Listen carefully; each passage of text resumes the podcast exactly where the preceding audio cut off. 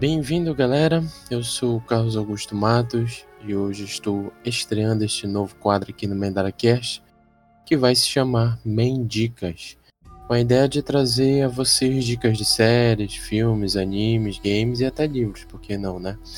Eu particularmente amo ler.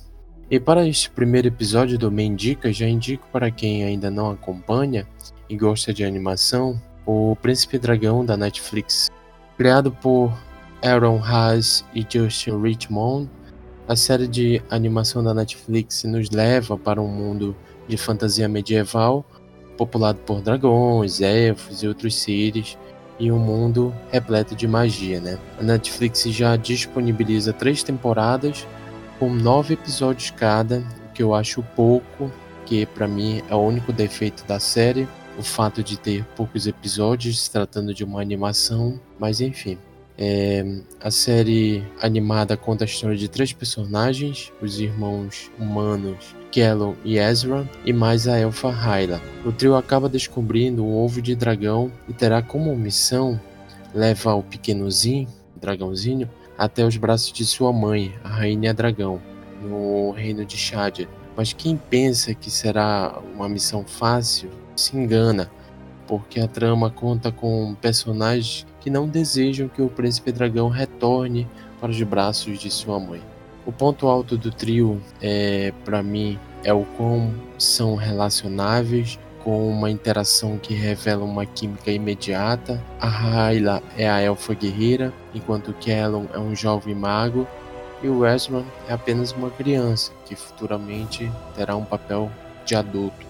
Mas quem pensa que a série conta apenas com personagens crianças e adolescentes está muito enganado, até porque o vilão, o Vaire, é o ponto alto da narrativa e, e, ele conta com um desenvolvimento cuidadoso durante as três temporadas, já que um dia ele foi amigo leal do rei e passou a ser um manipulador por detrás das cortinas. A série também conta com um casal de filhos de Vaire, o Sorry, que é um guerreiro, e a Cláudia, uma aprendiz de feiticeira.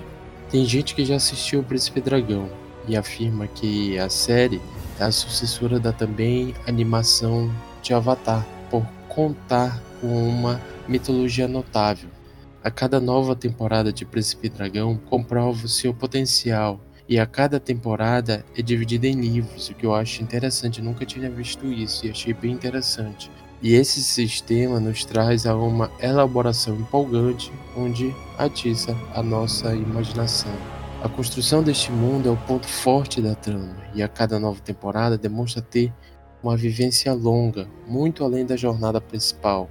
Ou seja, podemos ter muitos, muitas outras aventuras do trio, além dessa que estamos tendo eh, ao longo dessas três temporadas. Portanto, aos fãs de animação de fantasia medieval, indico assistir Príncipe Dragão na Netflix.